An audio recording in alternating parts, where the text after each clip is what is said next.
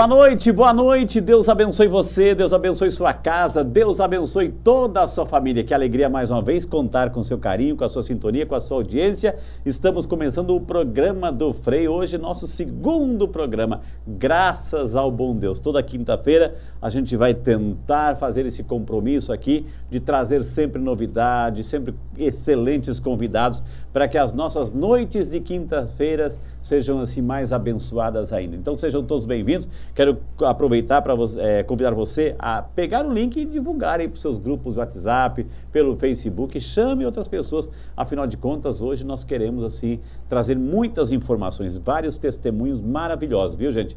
E eu queria convidar você também a, a interagir e fazer a sua pergunta, a fazer a sua pergunta com muito carinho, porque aqui não é um programa que nós vamos falar o tempo todo, mas nós queremos interagir. Por isso que estamos ao vivo, nosso super time já está aqui com muito carinho e nós queremos pedir a proteção divina para que nessa noite seja uma, uma noite muito, muito abençoada.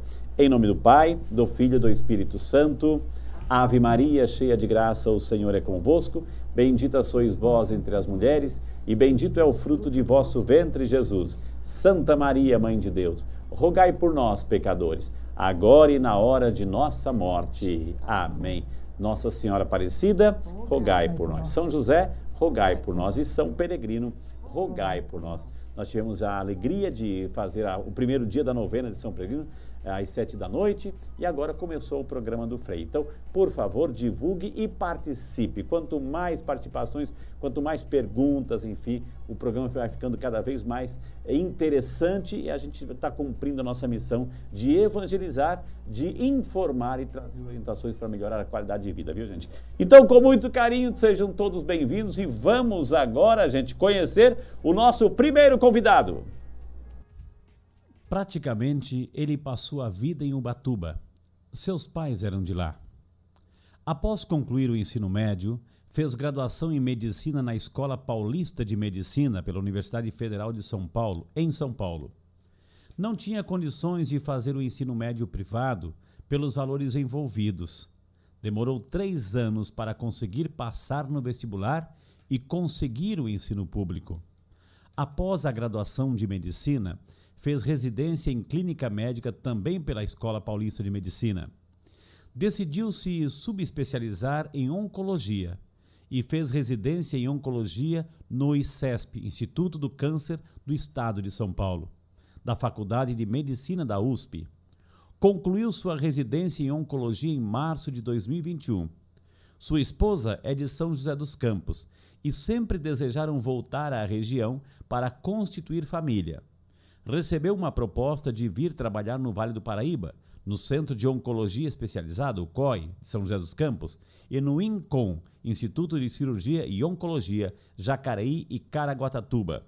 E para essa cidade veio em março de 2021. Por esse maravilhoso histórico que orgulhosamente o programa do Frei recebe o médico oncologista Dr. João Guilherme. Aí está o nosso convidado, que então queremos assim ouvir a voz dele, queremos assim ouvir um boa noite. Boa noite, doutor João, seja muito bem-vindo, muito obrigado pelo carinho de aceitar o nosso convite assim, estar aqui e interagir com as pessoas que estão em casa. Boa noite, bem-vindo, viu? Boa noite, Frei, obrigado pelo convite, eu agradeço essa oportunidade de participar dessa, desse evento, acho que é, informação é sempre bem-vinda para todos, né? acho que a ideia é tentar ser o, é, o mais claro possível e mais interativo com o público, se for possível. Que maravilha. Então, aí está o nosso convidado, o doutor João Guilherme, para falar sobre o que você gostaria de saber sobre o câncer. Tem alguma dúvida? Tem alguma, alguma situação que incomoda você, que você ouviu dizer, tem, mas te, ainda tem essa dúvida no seu coração? A gente sabe que hoje, por que, que nós trouxemos o Dr. João? Porque começamos hoje também a novena de São Peregrino, o protetor contra o mal do câncer. Então, por isso que nós trouxemos assim, um médico oncologista. Se tem alguém neste planeta que entende hoje do assunto, está aqui, gente. Então, é a nossa oportunidade que nós temos de perguntar, interagir, tirar todas as nossas dúvidas, viu, gente? A nossa outra convidada, que vai dar um boa noite carinhoso, ela sempre dá uma boa noite com uma risadinha, quer ver, né? é a nossa querida Márcia. Ô, Márcia, primeiramente, boa noite, bem-vinda, Márcia. Boa noite, Frei, muito obrigada pela oportunidade e também de, de dividir um pouco, né, do, da minha situação, assim, do meu testemunho, né, da doença que eu tive. Que maravilha. Ô, Márcio, eu, nós também queríamos fazer assim, uma abertura com você, né? Uma, uma, assim, mas nós temos um, um, um cidadão que está aqui no Twitter, assim, que ele ficou envergonhado, né? De produzir, assim, não, deixa que ela fala ao vivo, né? Tudo bem. A Márcia, eu tenho que dizer, gente, a Márcia é mãe do Heitor, né? O Heitor do nosso super time aqui. Então, com muito carinho. Então ela está aqui hoje, minha gente, para dar um lindo testemunho, um lindo testemunho sobre a sua história. Ela que viveu a realidade do câncer. A gente vai ver o que, que não é só a doença em si, o que, que isso implicou na vida dela, os fatores emocionais, os, os fatores psicológicos, os medos, as incertezas, as inseguranças, tudo isso ela passou, mas graças a Deus, pelo poder da fé, ela superou, está aqui hoje e ela, inclusive, faz tantos trabalhos alternativos, né, para ajudar pessoas também que passam por essa realidade. Tudo isso a gente vai ter a oportunidade hoje de saber, de conhecer e vão, tudo isso vai ficar gravado aqui no nosso canal para que depois outras pessoas também possam assistir. Doutor João, então o senhor como médico oncologista, que linda história, quer dizer que então agora está aqui em São José. Agora, São José é, é, é a sua casa. É a minha casa nova. É, é, o Batuba vai ser sempre a casa no coração, mas agora é aqui que eu resido, né? E o senhor trabalha aqui em São José, na região, e Jacareí, Caraguatatuba, faz esse, esse circuito aí? Exatamente. A, a ideia é tentar é, agir em todas as, as regiões aqui, da, na, todas as cidades daqui da nossa região ter uma abrangência maior para poder tentar ajudar mais as pessoas. Mesmo, como é que é o nome de sua esposa? É Priscila. A Priscila. Como é que vocês conhecem, como é que vocês se conheceram? Ela foi minha colega de graduação de medicina. Ah, é? é ela é médica também? É médica também. Uau, que especialidade? Ela é reumatologista. É, doutora Priscila, então, ó, já está super convidada para vir aqui sentar aqui também. É, qualquer dia, viu, Márcia, a gente vai fazer uma, uma, uma, dobradinha, né? É, marido e mulher. Aí eles pensam que a gente vai falar sobre medicina, a gente vai falar sobre o casal, né? Tem filhinho já? Não. Ainda não? Ainda é? não. Ai, que maravilha. Mas a, a, ideia, o motivo da gente vir para cá é justamente ficar perto das famílias e okay. constituir família mesmo. Que maravilha. Então, que alegria, né? São José ganhou. A nossa região ganhou com mais um médico oncologista aqui. Doutor, quando a gente fala de câncer, né, é, há um único tipo de câncer? O câncer é uma coisa só? O que, que é um câncer? Na verdade, o câncer na verdade, são várias doenças. Né? Cada, é, são células que perdem o controle e começam a se proliferar e, e, e, adquirem características que distinguem das demais, que significam que elas são imortalizadas, crescem mais do que as outras, elas não, é, não têm um, um controle da nossa fisiologia de, de tal modo que elas é, fogem ao controle, elas crescem desenfreadamente e podem é, espalhar para outros lugares. Entendi. Essas são as características que definem um câncer. Eles podem surgir de absolutamente qualquer lugar do corpo. Então, dizer que a pessoa tem câncer acho que é, é vago, porque é, é, são totalmente diversos. Um câncer de mama, um câncer de rim. Então, é, a gente tem que entender bem o que está acontecendo okay. aí. Agora, o doutor João, é, quando, por exemplo, a gente fala assim que a pessoa está com tem um câncer, adquiriu um câncer, é, é, é, consequência do nosso estilo de vida, é consequência dos nossos hábitos alimentares, é, a nossa vida corrida como é, é, tem fator genético aí envolvido, como é que é? Como é que, que, que é a causa, como é que surge isso, doutor? Acho que existem alguns fatores é, é, ambientais que estão bem claramente relacionados a isso, principalmente acho que o cigarro, acho que todo mundo sabe que como o cigarro é um vilão nesse sentido, é, graças a Deus tem cada vez menos pessoas vêm fumando, isso é ótimo, porque é o principal fator de risco para câncer de pulmão e outros cânceres, pâncreas, enfim. o cigarro. O cigarro. Tabagismo. É, mas outros fatores também, obesidade contribuem para isso, tem, então hábitos de vida saudável em geral, comer bem, fazer atividade física também contribuem é, numa magnitude menor do que de não fumar, mas okay. também contribuem para não desenvolver um câncer na vida, para diminuir o risco de ter câncer na vida. E se a pessoa tem um histórico familiar, ela tem que ficar atenta, doutor? Sim, existem algumas, é, como é que eu vou dizer, algumas situações que é, é fazem a gente pensar de mais fortemente numa é, síndrome de predisposição genética ao câncer, tá? principalmente câncer, em, né, em, se tiver algum familiar que teve algum câncer em uma faixa etária mais precoce, né, um câncer de mama menor que os 40 anos, por exemplo, é, um câncer de mama triplo negativo, mesmo um pouco mais velho, enfim, é, ou que ou se a família tiver muitos agregados, muitas pessoas que tiveram, acho que a gente tem que sim pensar que pode ser que exista e fazer uma consulta, né? Acho que okay. para poder isso ser avaliado com mais critério. O doutor, a gente sabe que é, todos nós é, passamos por uma renovação celular, tem células do nosso tem organismo que se renova a cada dia, tem célula a cada semana, tem célula a cada mês. Ou seja, é, é como se fosse uma fotocópia que a gente tirasse do próprio organismo a fotocópia da fotocópia da fotocópia da fotocópia, por isso que o nosso, nosso corpo também vai envelhecendo, porque são várias fotocópias que a gente vai tirando daquela matéria original, que de, de original já não temos mais, ou seja, é, é um processo de renovação. E o câncer é, surge justamente quando nesse, nesse processo de renovação celular, ali pode acontecer uma mutação, doutor? É exatamente isso, Frei. É, na verdade, no, nosso, na, no processo de, de é, duplicação do material genético pode ocorrer algum erro, é, isso a gente chama de mutação. E esse erro, é, existem alguns mecanismos que tentam reparar, ou se não conseguir reparar, levar a célula a entrar em apoptose, uma morte celular programada. Mas se isso não for possível, essa, essa mensagem errada que nosso DNA passa a carregar dali para frente. Isso é a gente chama de mutação. É, se, se, ocorrerem algumas, é, se, alguns sítios específicos, por exemplo, que controlam o controle, ah, que controlam a proliferação celular, que, é, é enfim, tem é, relação com o ciclo celular mesmo, isso pode fazer com que a célula adquira alguma característica que leve ela a crescer mais, por exemplo, que, que, ganhe alguma vantagem em relação às, às demais que estão ali em volta, e aí as, é, isso tende a ser o primeiro evento de uma célula oncológica, vamos dizer assim. E a, o acúmulo dessas mutações, em última análise, é o que leva a, um câncer. Eu gosto muito de aprender a literatura médica, doutor. Eu leio bastante, já tive a honra de entrevistar mais de 3 mil médicos. Hoje o doutor é o 3.003 médicos entrevistados. E eu vou aprendendo palavras, vou ficar, ah, eu presto atenção. Quer dizer que então, apoptose é a morte da célula é a morte programada da célula. Necrose é a morte que não é okay. é programada. Apoptose é uma... Apoptose, viu apoptose. que chique? Anote aí, ó, apoptose, tá? apoptose é a morte celular programada. Ô, ô, doutor, eu já vou chamar a Márcia agora, assim, mas a, a pergunta que eu vou fazer para introduzir, assim, o, a, o tema da Márcia, o testemunho dela, é...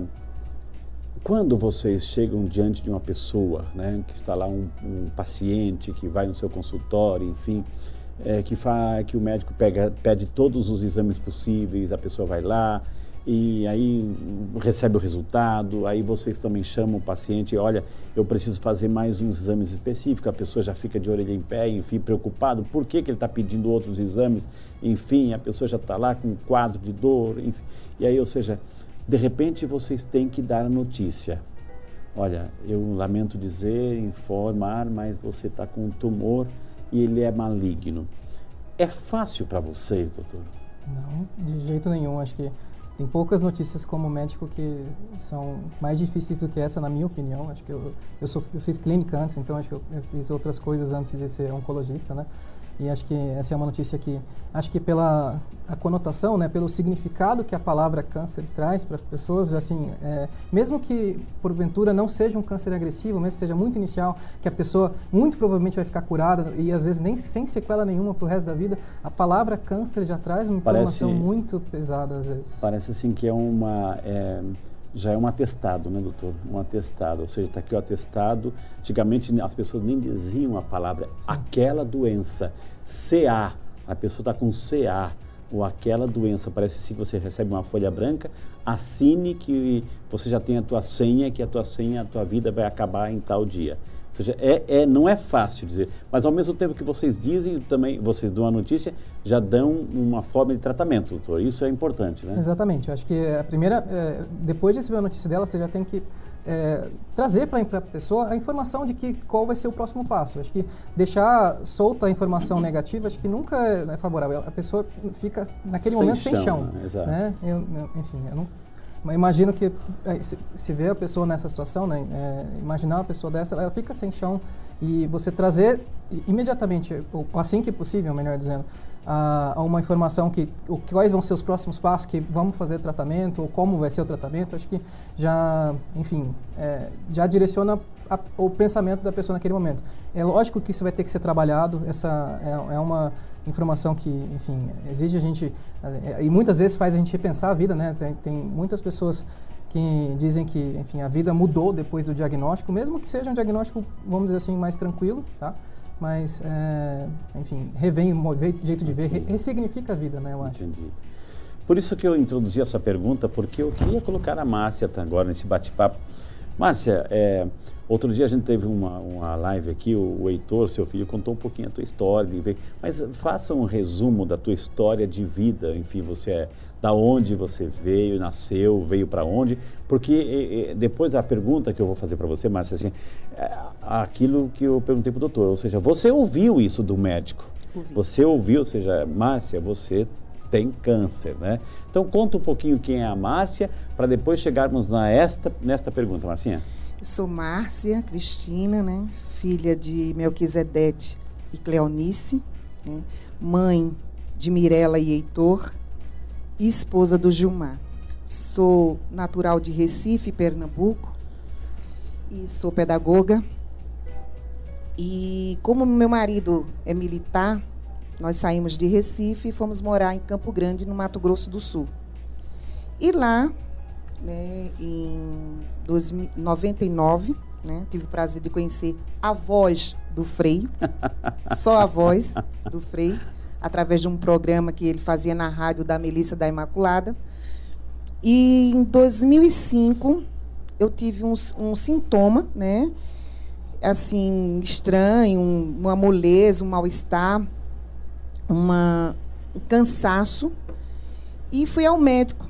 Por conta da, da do clima do centro-oeste, né, do, de Campo Grande, lá no Mato Grosso do Sul, era seco, o médico diagnosticou como se eu tivesse com cansada por conta da secura da cidade, né? E aí eu fui para casa, ele passou, ah, toma um banho, se refresque uhum. bem, né? Para poder passar. Isso 2005. Aí foi passando 2006, 2007, 2008. Em 2009, meu esposo já não aguentava mais, é, o médico mandar eu tomar banho, né? e até engraçado. É, fomos procurar médicos fora, fora, né? Aí eu pensei que eu já estava ficando um pouco birutinha da cabeça. Aí eu fui procurar um neuropsiquiatra. Quando eu cheguei lá no neuropsiquiatra, contei ele toda a história que eu estava muito sonolenta, muito indisposta, muito sem vontade de fazer nada. Aí ele disse assim: a senhora traz todos os seus exames, eu vou verificar, e isso foi numa terça-feira. Na sexta-feira a senhora vem. E, na, e, isso foi, aconteceu. Quando eu cheguei lá, levei os exames, tudo. Na sexta-feira, ele mostrou, ele fez um gráfico e mostrou ao meu esposo e a mim, né, que estava um desajuste em relação ao T4 TSH, né? Que é problema da tireoide. Aí ele disse, olha, agora já não é mais da minha ossada, porque eu tenho, vou apenas passar um, um calmantezinho assim um, para a senhora, mas a senhora tem que procurar um médico endocrinologista. Como nós já estávamos num médico particular, aí ele disse assim, eu tenho um médico muito bom, doutor Gustavo Andrade. Eu me lembro bem, um senhor idoso e tudo. Aí ele disse: Espera aí, pegou o telefone e ligou para ele. Aí ele disse que tinha o horário mais tarde, eram em torno de, das 17 horas a 17h30. Meu esposo disse: Pode marcar, nós vamos lá.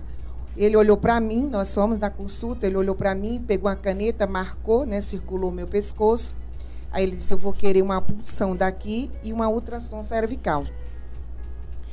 Aí ele disse assim: dá para fazer particular? Meu esposo disse: dá para fazer. Então, já encaminhou, eu já fiz, né? No outro dia, fui fazer o exame. Quando eu cheguei lá, ele disse assim: já não é mais da minha ossada. Agora é o médico de cabeça e pescoço. Então, isso já foi me causando, assim, uhum. um pânico. Né? Eu já estava proveniente por conta de ser o clima, eu comecei a tomar antidepressivo porque o médico achava que eu estivesse com depressão. depressão. Só que um dos sintomas do, do, da, do problema da tireoide é isso: é cansaço, é desânimo, fadiga. Aí, quando ele disse assim, tem que passar para o médico de cabeça e pescoço, aí já ficamos assustados, né? Então, nós fomos para outra consulta, um médico particular, cabeça e pescoço. Chegando lá, a doutora olhou o resultado Aí vem a triste notícia, né? Você estava sozinha? Não, não tá. graças tá. a Deus, Tava assim, com, com, meu marido. Com o Gilmar. Com o Gilmar. né, meu esposo, que aí eu digo assim, eu digo primeiramente Deus, segundamente Ele, terceiro meus filhos, né? Eu digo que hoje eu estou aqui por conta deles, né? Então, quando a doutora disse assim, ela, minha paciente, eu opero ela amanhã. Então, isso foi um Uau, choque. Uau, amanhã? Amanhã. Foi um choque muito grande, né? Porque quando ela viu, tinha vários nódulos, né? O líquido que saiu da, da, da, da punção deu um líquido desconhecido. Ela disse que normalmente, quando dá esse líquido desconhecido nesse tema assim, nesse assim, é quando já é um problema mais sério. Aí ela, aí ela perguntou: vocês têm plano de saúde? O que é que vocês têm? Aí meu esposo falou: não, eu sou militar, nós temos o Hospital da Aeronáutica. E aí é, ela disse: então eu vou providenciar uma carta, né? Falando todo o problema, seu problema, todo, explicando tudo direitinho para eles providenciarem lá. Como eu estava sendo tratada como depressão e vem uma carta de uma médica de cabeça e pescoço dizendo a gravidade do meu problema, eu passei no outro dia, né? Isso, um outro dia, eu preparei todos os trâmites de, da documentação, de exame e tudo, e fui, pegamos é, o diretor do hospital, foi muito assim, gentil, mandou um, um, um rádio para o hospital HCA, lá do Rio de Janeiro, e, e providenciar um avião né, da aeronáutica para eu ir, porque eu estava fragilizada, né? Por conta da, da do, do, sintoma depressivo, eu comecei a tomar medicamento claro, porque não, não claro. havia necessidade. Então eu estava realmente uma deficiência, né? Aí eu fui para o Rio de Janeiro. Chegando lá no Rio de Janeiro, eu, o médico não estava sabendo do que estava acontecendo. Eu precisei passar uma semana para fazer exames. Na outra semana foi a cirurgia e na outra semana eu só saí de lá quando passei umas três semanas. É, só saí de lá quando retirei o, o, os pontos, né? Só que quando o médico viu a minha situação, ele virou-se para mim e disse assim: Olha, dona Márcia, eu tenho aqui 17 anos de medicina e nessa parte de cabeça e pescoço. Eu nunca vi uma pessoa morrer de câncer da tireoide. E a senhora ia ser a primeira. Uau. Então, isso também é, é, é, é foi muito forte. Mexeu muito. E né? mais, por quê? Porque se eu tivesse tomado um medicamento em 2003, lá atrás, não tinha chegado no ponto que okay. chegou, né? Se não fosse só aquele banhozinho que. Exatamente. Né, se fosse pesquisado melhor. Né? Melhor, né? porque era um gráficozinho pequeno, mas que havia. Ok. Um, indicava, um, indicava algo. algo, né? Então, para mim, quando o senhor perguntou ao médico como é a notícia, a notícia é morte. Quando você recebe uma notícia dessa, você já, você já se entrega mesmo para morrer, né? Você acha que você vai morrer. E o que eu pensava mais é nos meus filhos, né? Meus filhos pequenos, assim, na época, eu digo, meu Deus, com quem eu vou deixar esses meninos? Morando numa cidade distante da minha família, né? Dos meus familiares. As crianças, assim. Só que, que meu marido falava assim para mim, sabe? Disse, não, a gente vai conseguir. Como ele é militar, ele falava, firme, soldado. Então eu tinha que ficar firme, né? Ficar firme. E eu acho que com essas palavras foi que foi me ajudando. E, e a resistir, a resistir a tudo. A ele não me deixou, ele não me deixou de forma alguma. Era verdadeiramente uma batalha, Demais. uma guerra. Eu senti nitidamente aquela palavra na saúde e na doença. Eu tenho 34 anos de casado. E nessa experiência eu vi mesmo, quando, quando o padre fala, né? Pronuncia, na saúde e na doença você está ali, e ele estava comigo. Okay. E ele falava assim, ele nunca falou, ela está doente, ele sempre falava, nós estamos doentes. Olha e os só. meus filhos também, a mesma coisa, né? E o meu, o meu pequeno, né, que não é mais pequeno, o meu Heitor, ele falava assim, mãe, se cortar cabelo, a gente vai cortar também. Então, todo mundo estava assim, sabe? Participando. Participando né? e me ajudando bastante. Eu acredito também que minha filha amadureceu muito por conta dela dizer, mãe, não se preocupa que eu vou cuidar do Heitor. Então ela se sentiu um pouco mãe dele, né? Então, assim, foi, foi em 2009, fiz a cirurgia, né? passei por, pela, pela a radiodo, né? Uma dosagem alta, foram retirados nove nódulos. Desses nove nódulos deu a metástase, né? Eu, eu, eu também digo que eu recebi uma benção muito grande de Nossa Senhora, porque eles estavam encapsulados. Né? O médico disse assim que foi uma coisa. Quando ele fez uma ultrassom, ele percebeu que tinha descido. É, provavelmente ele pensou, nossa, já deve estar na mama em algum outro local, né? Mas estava tudo numa bolsinha, né? Ele conseguiu retirar. Mas ele também falou, dona Márcia, e não se preocupa não, mas pode aparecer de novo, é tanto que eu tive três recidivas, né? 2013, 15 e 17. Okay. É, quer dizer, são retorno da doença, né? Então, em 2017 eu fiz o esvaziamento cervical né, no pescoço, né? E até agora eu estou naquela fase de remissão, remissão, remissão. como o médico fala. Mas comecei em seis, seis meses fazendo o, o exame, depois passou por agora ultrassom por um, de um ano, né? Gente, que história, né? Que história né? a gente vê. Doutor, é tudo isso, né? Ou seja, é, é, é, a partir do momento que a pessoa recebe o diagnóstico, ela tem dois caminhos: ou enfrenta ou perde para a doença. Então é melhor enfrentar, né, doutor? E para enfrentar, tem que começar como, doutor? Eu acho que a gente tem que ver quais são os nossos alicerces, né? Acho que a gente tem que saber e, e acho que o, o, mais óbvio para todo mundo é a família. Né? Acho que ah, tem, tem gente que tem o seu melhor amigo, mas acho que a família geralmente é, é, é, é quem está sempre junto, do lado, é, o marido, os filhos, enfim, uh, irmãos. Né? Cada, cada pessoa tem o seu, é, como é que eu vou dizer, o, o seu o alicerce. alicerce em, assim, né? E a espiritualidade também, Com né? certeza, a espiritualidade também. da fé, né, Márcia? Porque eu, isso... eu tive a oportunidade de conhecer o Frei, assim, ao vivo, né? Lá quando eu estava no hospital militar. Eu só escutava a voz dele, né? No rádio e tudo. Aí, quando eu estava lá, tive a oportunidade, eu acho que assim, o privilégio de assistir a novena. E assisti, e assisti os nove dias que eu estava lá no hospital, a novena de São Peregrino. Aí eu, nossa, Mo, olha o Frei, olha o Frei. Mo é o esposo, tá? Mo é o esposo, é. Mo, olha o Frei, olha o Frei. Aí, Mo de amor, tá, gente? É amor. Aí, aí ele disse, aí eu disse, ele disse assim, se preocupa não, quando a gente chegar em, em Campo Grande, a gente vai comprar uma parabólica. E ele realmente comprou a parabólica e eu fiquei assistindo, assistindo né? Quando o médico né, deu o diagnóstico, ele também ele sugeriu, né?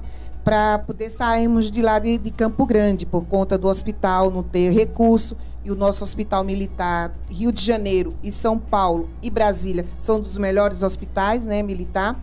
Então ele falou assim: olha, Gilmar, eu aconselho você ver para onde vocês querem ir, né? Vai para São Paulo, para o Rio. E tem um rapaz aqui em São José dos Campos que estava querendo ir para Campo Grande. Então o Gilmar fez essa troca ele tinha direito, sim, de receber uma transferência, né? Por conta de saúde. Mas ele estava tão preocupado, então ele pediu por interesse particular.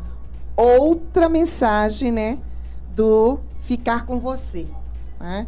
Daquele na saúde e na doença. Ele não procurou ver trâmites nenhum de, de buscar se ele tinha direito ou não tinha. Ele veio mesmo por interesse particular, abriu mão de algumas coisas na vida dele, né? De trabalho profissional para vir para cá. Né? Ele só então, não queria perder o mo dele. Ele só não queria perder o mo dele, né? então, assim, nós chegamos aqui em 2009, junho de 2009. Eu fiz a cirurgia em março de 2009, né? E fiz todo é, o tratamento na C Camargo lá em São, São Paulo. Paulo, né? Fiz o radiodo, depois fiz uma rádio e fiquei fazendo tratamento com acompanhamento, né? Como o médico falou, é muito importante, sim, é, é, é a, a, espiritualidade, mas o sentimento mesmo assim de morte é muito forte. É forte. É né? forte demais. É tanto assim que, que eu tinha alguns amigos que eu fazia teologia lá em Campo Grande, né? E meus amigos, tudo padres, formados em novinhos, né? Eu recebi, eu acho que foi umas oito a nove um som dos enfermos. Eu digo, eu acho que é dessa vez mesmo que eu vou, né?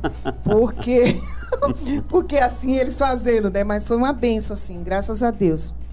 Eu agradeço muito a Deus a oportunidade de hoje poder falar, contar minha experiência. Que maravilha, gente. Esse é o programa do Frei. Esse só está começando, viu? Já só está começando. Eu vou chamar um rapidinho intervalo. Na sequência aqui temos muitas perguntas chegando aqui, tanto para a Márcia e principalmente aqui para o doutor João Guilherme. Pessoas estão interagindo, perguntando sobre realidades de câncer. Então, depois do intervalo, a gente segue com o programa do Frei. Então, aproveite o intervalo e chame mais gente também para interagir conosco. Deus abençoe, a gente volta já.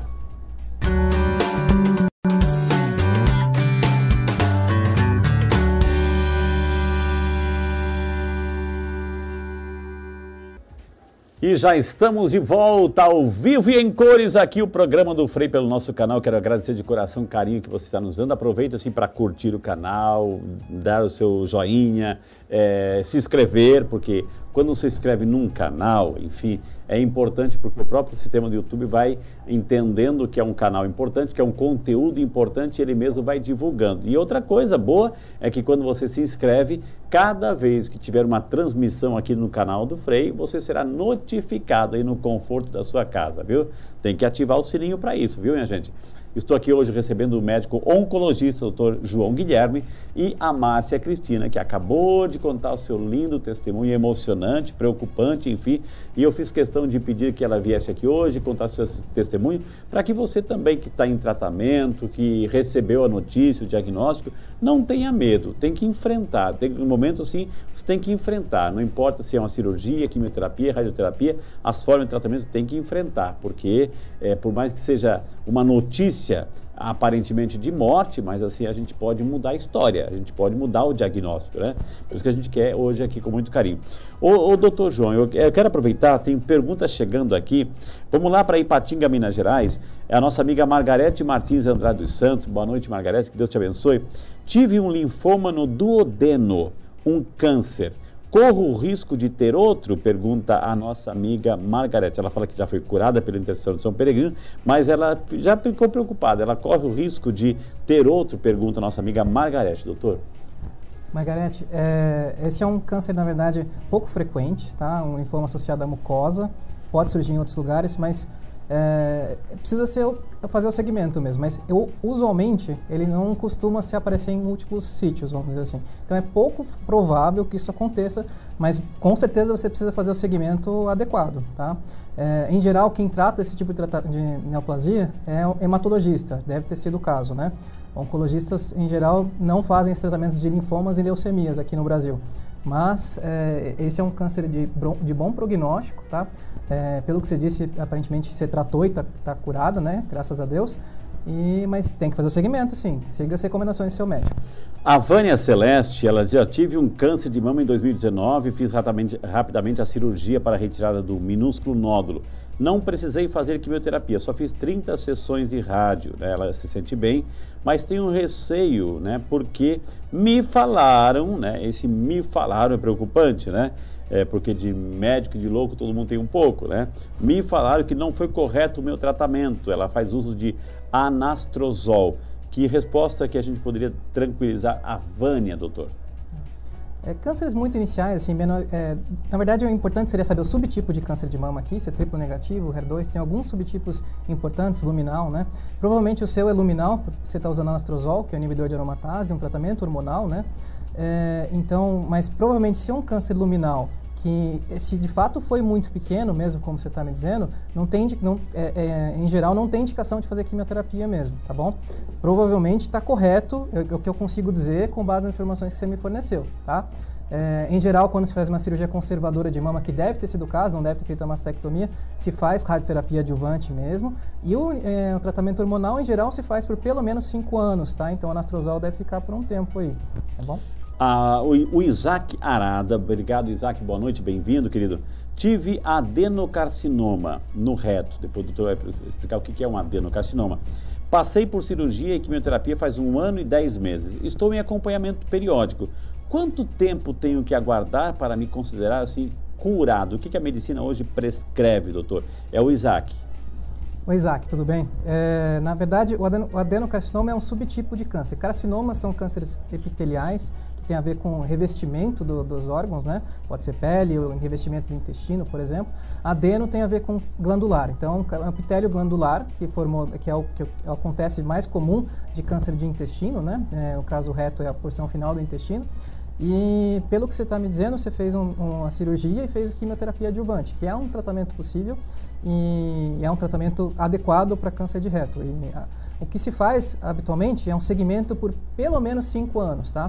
A gente tem essa, a gente faz curvas, né? A medicina já fez trabalhos mostrando curvas de se, qual a chance da doença voltar depois da, de ter feito tratamento. Depois de cinco anos, a chance passa a ser muito pequena e por isso que a gente dá, confere esse status de cura, tá? É um nome que a gente dá depois, é um diagnóstico retrospectivo, né? Depois de cinco anos de ter feito todos os tratamentos, para dizer que, de fato, a chance de voltar é praticamente zero, por isso que a gente diz isso. Lá em Santa Catarina, a Aida Soares Gomes, boa noite, Aida. Aida está lá em Turvo, Santa Catarina. Ela falou assim: o doutor, o estado emocional pode causar câncer? Pergunta a Aida, doutor. Aida. Aida, tudo bem? Na verdade, essa é uma pergunta curiosa, né? Acho que é, a gente não tem essa certeza pela medicina, vamos dizer assim, que, é que mais é, é, o nosso emocional, acho que a minha, é, essa é a minha opinião, não é, eu falo, não falo pela ciência, a, a, a, o nosso emocional interfere com todo o nosso dia a dia, tudo que a gente faz. Eu falei um pouco mais cedo, por exemplo, que nossos hábitos de vida podem contribuir para risco de câncer, por exemplo. Então, uma pessoa que tiver mais depressiva, ela tende a fazer, por exemplo, menos atividade física. Então, só por isso, ela tende a ter um, um risco um pouco maior do que a população em geral para é, desenvolvimento de cânceres. A nossa amiga auxiliadora dos Santos, lá de Valinhos, São Paulo, interior de São Paulo, falou assim: doutor, o câncer é hereditário é, muitos cânceres são hereditários. Gostaria de saber por quantas gerações, né? Quantas gerações, ou seja, são hereditárias, essa, essa genética. Na verdade, essa é uma pergunta bastante complexa. É, é, desculpa, quem perguntou foi? Auxiliadora. Auxiliadora. Essa é uma pergunta complexa porque depende de qual. A maior parte dos, dos, cânceres não são hereditários. Vou deixar claro isso aqui. A maior parte dos cânceres são esporádicos. Eles podem surgir em qualquer pessoa. Por isso que tem que seguir a recomendação dos médicos de exames periódicos, né? A gente pode falar disso depois aqui. Mas é, então ninguém tá, todo mundo está sujeito a essa possibilidade, tá? É, algumas pessoas, né, menos de, por volta de 10% das pessoas, têm é, um que a gente chama de uma síndrome de predisposição genética ao câncer, que pode ser vários genes. E a depender do gene, isso pode ter relacionado com mais alguns tumores ou outros. Por exemplo, acho que o exemplo mais é, que todo mundo conhece é a Angelina Jolie. Ela tinha o, BRCA, Exato, é. ela tinha o BRCA1, que é, um, é um, uma alteração num gene que predispõe a, a, a câncer de mama e de ovário. E é por isso que ela optou, que é uma coisa discutível pela medicina, tá? De fazer mastectomia é, bilateral profilática para não ter risco de ter câncer é, no futuro. É uma alternativa, não é a única, tá? Deixar claro. Poderia ser feito um segmento mais restrito também, uma outra opção. O nosso amigo Vladimir Oliveira, boa noite, Frei, doutor, Márcia, aqui o Vladimir. Ele falou assim, ó, o doutor João acompanha o tratamento da minha esposa, excelente profissional, atenção e orientação total, superou todas as expectativas numa fase difícil para nossa família. O Vladimir Oliveira. O que, que é, do que, que a esposa dele está tratando aqui, doutor? É, é, um câncer de mama. Câncer Eu sei, de mama. Sei, sei quem é. é uhum. Tudo bem, Vladimir? É, agradeço suas palavras de coração. E, mas é, ela, é, ela Tá, tá bem, acho tá que bem. eu não vou entrar em detalhes não. Graças a Deus. Mas parabéns, obrigado, eu gosto muito desse fã-clube aqui, né? Graças a Deus, que é para elogiar. É, mais uma pergunta aqui, a Maria é, Neuza Garcia Rocha da Silva, lá de São Paulo, beijo Maria Neuza, está acompanhando também em São Paulo capital. Após uma certa idade, a mulher pode deixar de fazer algum tipo de exame ginecológico? Né? Acho que ela já fez tanto, já sei, será que eu vou ter trégua em algum momento? Pergunta a Maria Neuza, doutora. Os exames de rastreio, a gente tem é, é, orientações precisas, tá? Que podem ser individualizadas, mas as orientações das diretrizes são, por exemplo, mamografia a gente fazer até os 75 anos, tá? Em alguém que tiver muito bem, muito fit, tem uma, a gente acha que tem uma expectativa de vida mais, mais alta, não tem muitas comorbidades, a gente tende a individualizar, às vezes estender um pouco mais esse tempo, tá? Então não tem essa, não é exatamente matemático isso, mas é, Papa Nicolau, por exemplo, poderia ser deixado de ser feito depois dos 60, 65 anos, dependendo da diretriz, é, contanto que né, né tenha sido feito o rastreio adequado antes. Ok. Olha aqui, ô Márcia, tem um timaço aqui mandando um beijo para você. A Jana Sereno Porto, lá do Rio Grande do Sul. Dona Márcia, que Deus abençoe e conceda muita saúde. A Amanda Arnoldo está dizendo, doutor Guilherme, médico do meu sogro, excelente profissional, né? Olha que maravilha. E a própria Amanda a, a Armonde, né? Márcia, testemunho de fé, mulher de guarda, é mulher de guarda e de muito amor. A Arlete cuida de amiga, a Amanda foi a canequinha? Tá canequinha. Ah, que lindo, Amanda. Beijo. Já conquistou a gente aqui toda. Já conquistou a gente aqui, viu, Amanda? Deus te abençoe, viu? A Arlete Quinta dizendo, amiga Márcia, abençoada vencedora. A Dinorá Martins Camargo, lá de São Bernardo do Campo, acompanhando com seu esposo, Clodoaldo. Parabéns, Márcia, super bem explicada, guerreira. A Sadako Kroshinski Frei, estou gostando muito do programa. Márcia, mulher guerreira, parabéns. Olha quanta gente aqui. A Jandira Alighieri, doutor João Guilherme, quem tem na família caso de câncer de intestino, precisa fazer colonoscopia todo ano? Já fiz esse exame e apareceu pólipos. O que é isso? Jandira Alighieri, doutor. Oi, Jandira, tudo bem? É, na verdade, esses pólipos são, podem ser, podem, precisam ser, precisam ser avaliados em termos de anatomopatológico. Eles precisam ser tirados, tá? É, toda vez que surgir pólipo, eles precisam ser retirados e eles vão ver se, se, é um adenoma, se é um pólipo hiperplásico, se já pode ser um adenocarcinoma, que aí já é câncer. Então, que, é, esses precisam ser tirados para avaliar essa questão, tá? É, se forem adenomas, por exemplo, eles tendem a ser uma lesão precursora de um câncer, tá? Então, tirando, você já resolveu o problema, tá? É, e aí, quem já teve é, familiares com câncer, né, é importante saber qual a idade desses familiares que tiveram câncer, né? Pessoas que têm acima de 60 anos, em geral 50, 60 anos, é, podem, é mais provável que seja um câncer esporádico, não um câncer hereditário, tá? Então, é, em geral, o que se orienta é começar o rastreio, para quem não tem nenhuma informação sobre síndrome genética, 10 anos antes do, do paciente, do, do, familiar que teve câncer de intestino mais cedo, tá? Se for aos 55, ou seja, começar aos 45, tá? Mas em geral, começar aos 50 anos, se ninguém tiver, se não tiver essa informação, tá? Então, colonoscopia devem ser realizadas é, é, a, é, a, partir dos 50 anos, e aí você se repete. Se vier o exame vier normal, você poderia repetir em 5 a 10 anos, tá? Não, se não vier absolutamente normal. Se vierem pólipos, aí dependendo dos pólipos, você pode individualizar em, em, em que, quanto tempo repetir, tá? Depende de qual é o grau de displasia do adenoma, por exemplo. E a Amanda, né? Amanda Canequinha, Márcia? É Amanda é. da Canequinha, né? Amanda Armonte pergunta: qual a probabilidade de reincidência de um tumor que foi retirado no. Oh, aqui pulou aqui um monte aqui. É, deixa eu achar aqui, Amanda, que pulou nessa hora, caiu um monte de pergunta aqui. É, deixa eu ver, a Amanda que perguntou tumor na é, biliar, qualquer coisa com biliar aqui. Eu já vou achar, viu, Amanda? Já vou achar a tua pergunta aqui com muito carinho. Ô, Márcia, enquanto eu vou achando a pergunta da Amanda aqui, é, 2009, então, diagnóstico. 2009. E a cirurgia e a cirurgia. Depois veio. 2013. 13. Ou seja, você 2009, 10, 11, 12, 13, já tinha passado praticamente cinco anos. Eu tô livre. De repente Acreditava. veio. Por quê, Márcia? Como é que foi receber a notícia de novo? É, eu tinha certeza na primeira cirurgia que eu estava curada, né? Eu disse, já tirou tudo, não vai aparecer mais nada, né? Tinha aquela certeza no meu coração. Mas é, o médico, ele falou para mim assim, dona Márcia, olha, pode acontecer, porque são coisinhas bem miudinhas, ele falou, parecendo uhum. areia, né? Ele, ele, ele deu até esse, esse exemplo assim. Mas não se preocupe que aparecendo, nós retiramos. Então, com esse diagnóstico da primeira cirurgia, eu fui fazendo de três em três meses o acompanhamento que é como o doutor falou, é muito importante. Né? Eu fiz, fazia o exame de sangue e fazia ultrassom. Então, em 2013, quando apareceu é, novamente nódulos, mais nódulos, né, para poder fazer a cirurgia, eu já estava assim, sabia, mas eu já estava com, a, com, com a confiança, né, que o médico queria tirar. Aí fui novamente, eu já estava morando aqui em São José, fui novamente para o Rio de Janeiro para fazer a cirurgia. E foi assim: a primeira foram nove nódulos, né, com, com, com malignidade. A terceira foram 13 com malignidade.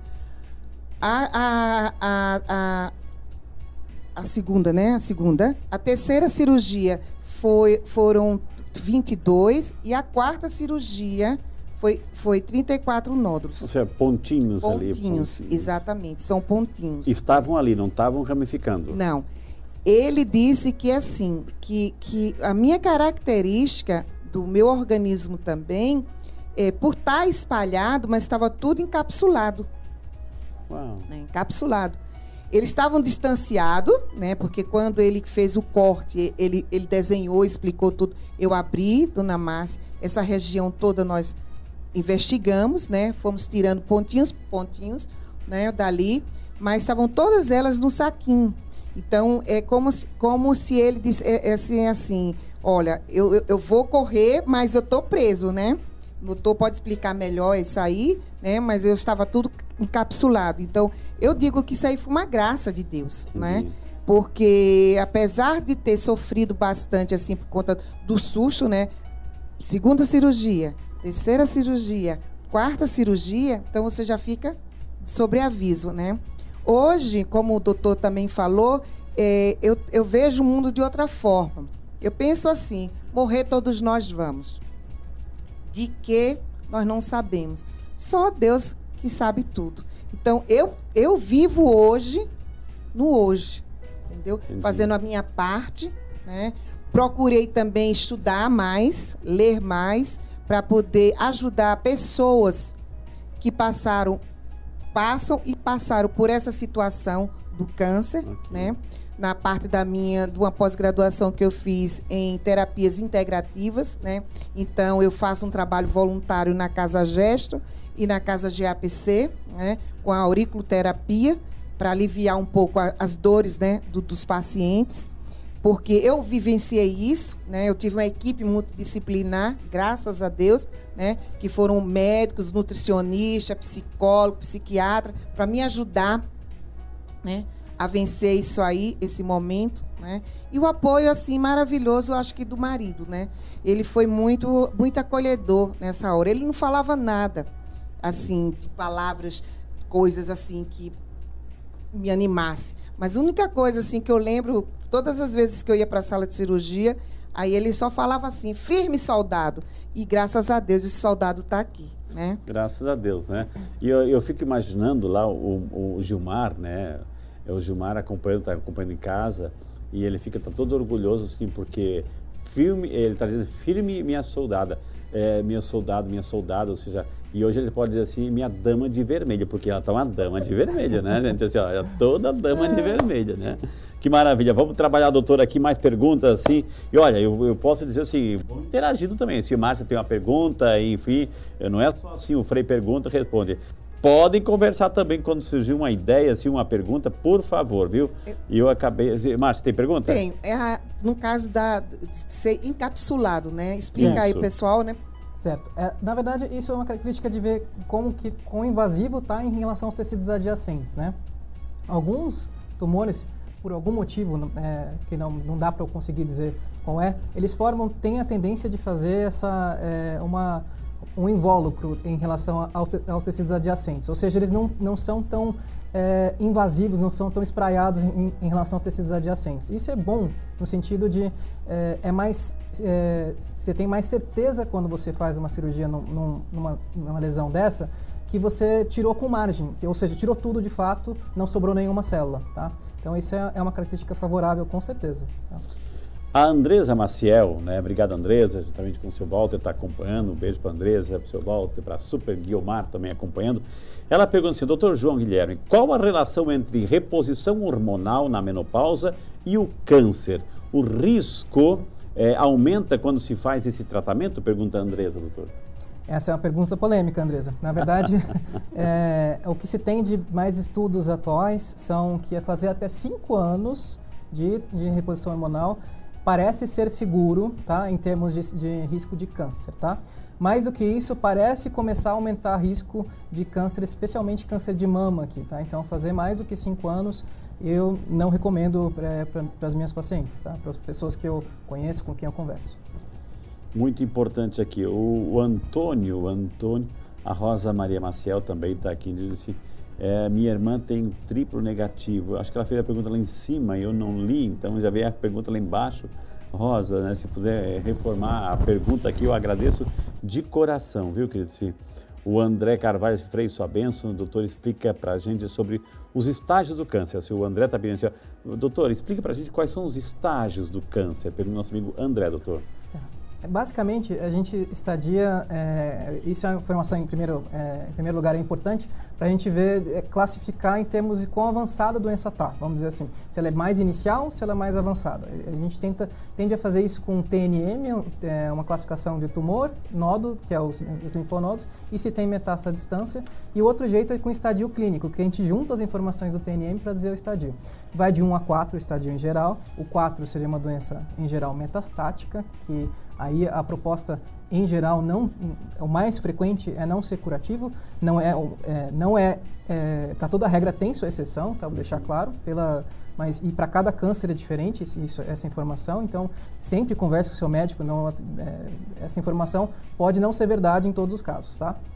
Oh, Mas é, o, o estadio 1 seria uma doença muito inicial, com um nódulo pequeno, por exemplo, localizado, facilmente cirúrgico e com maiores chances de cura. E, é, e, você distingue então se a doença é localizada, localmente avançada ou se a doença é metastática. Basicamente são três estadios e a gente usa algumas nuances nesse cenário. Qual é a diferença, doutor, entre quimioterapia e radioterapia? Ou seja, as pessoas fazem, ah, eu estou fazendo sessões de rádio, estou sessões de químio.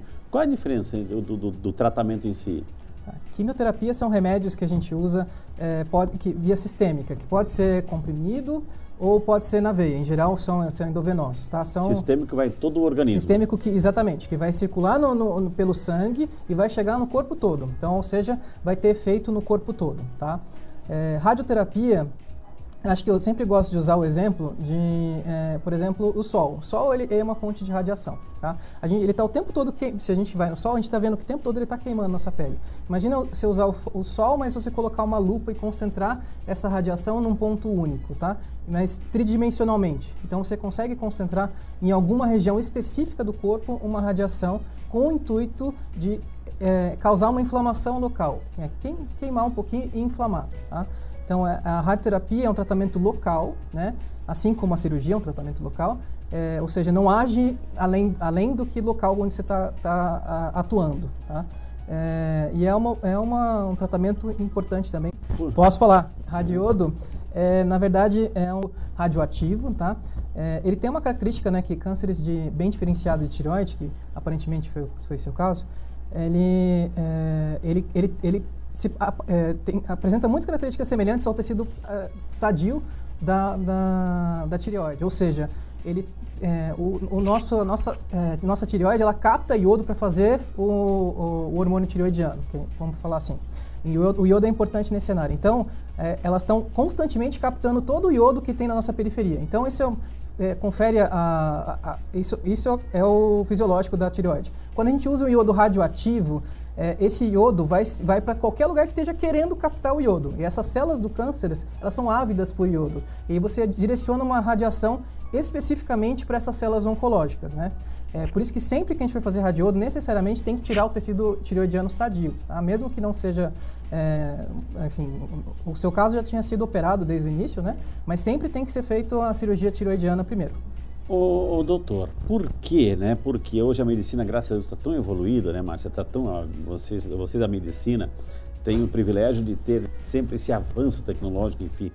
Por que, então, se, se são células cancerígenas que de repente surgem, se multiplicam e começam a fazer o estrago, né, chamado câncer, enfim, por que, que não existe, existe algum exame que eu vou lá, olha, eu vou marcar um exame específico, eu vou colocar, vou deitar naquela maca, vão passar um scanner por cima de mim, enfim, e vão ver se eu tenho alguma propensão, se já tem alguma célula que começou.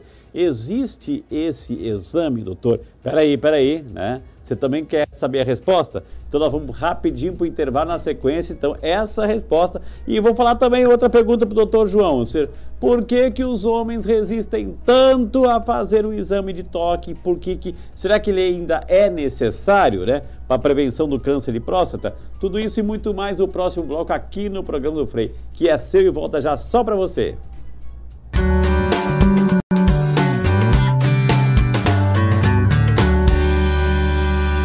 palavra de Deus diz: Onde está o teu tesouro? aí está o teu coração. Todos os dias somos bombardeados com informações e notícias que invadem nossas mentes e nossos lares. Algumas edificam nossas vidas, porém a grande maioria dessas informações nos empobrecem como pessoas. O que você deixa entrar em sua mente, em sua casa e em seu coração? Como você está protegendo a sua família? Você está feliz com tudo o que vê e ouve? Se a sua resposta for não, nós temos algo para oferecer a você. Somos a Discípulos, uma plataforma cristã católica que gera conteúdos que edificam. Produzimos cursos, filmes, séries e programas para quem valoriza a vida e busca um crescimento humano, espiritual, formativo e devocional. Todos os nossos conteúdos você pode assistir em qualquer hora e em qualquer lugar. Queremos que você tenha cada vez mais uma experiência e intimidade com Deus. Essa é a nossa missão. Com menos de dois reais por dia, você vai acessar uma infinidade de conteúdos sólidos e de valor duradouro. Trata-se de um investimento espiritual para toda a sua vida. Acesse agora e ganhe sete dias grátis para navegar em nossa plataforma. Discípulos, a plataforma da fé. Afinal de contas, de Cristo, todos somos discípulos.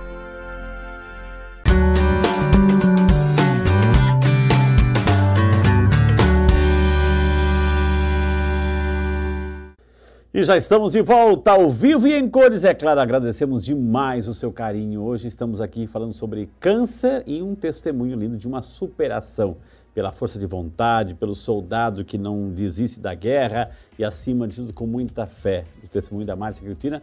E aí, as respostas muito bem esclarecidas do Dr. João Guilherme, nosso médico oncologista. E é bom demais estar com você e ter você conosco. Doutor João, eu fiz duas perguntas ali, duas perguntas. Existe hoje, com o avanço tecnológico, enfim, poxa, eu não sei se eu estou com câncer, mas vai que, né? Então existe, eu vou lá, marco uma, uma consulta com o doutor João, ele vai passar um scanner, tipo aquela máquina passa, tipo, olha, Frei, você está começando um, um, tumorzinho ali, um tumorzinho lá. Existe isso, doutor? Infelizmente hoje. Não. Ainda não. Existem muitos é, esforços nesse sentido, tem coisas muito promissoras, mas nada que seja certeza hoje, infelizmente. Isso, isso é, enfim, é, todo mundo deseja, deseja, muito por isso, né? para a gente ter certeza de fato que não existe, não. Mas hoje, infelizmente, ainda não existe. É, tem gente que faz, por exemplo, um PET-CT, acho que esse é um exame que algumas pessoas indicam, enfim, querem fazer pensando nisso, mas é um exame que mais confunde do que ajuda, sabe? Ele faz, ele, ele é um exame muito sensível. Chamado PET-scan, é PET-scan, exatamente. Okay. Ele é um exame que é muito sensível. Ele, qualquer lugar que tenha captação de glicose, ou seja, inflamação, não necessariamente câncer, pode ter uma captação maior naquele e, e, e, levantar uma pulga atrás da orelha. Será que existe um câncer ali? E a maior parte das vezes, quando né, no paciente não tem sintomas, não tem mas não oncológico okay. e, com os riscos do procedimento. Ou seja, é, eu tenho, por exemplo, um, um amigo, no fim das contas, o resultado da biópsia foi não é câncer, foi uma, era uma infecção.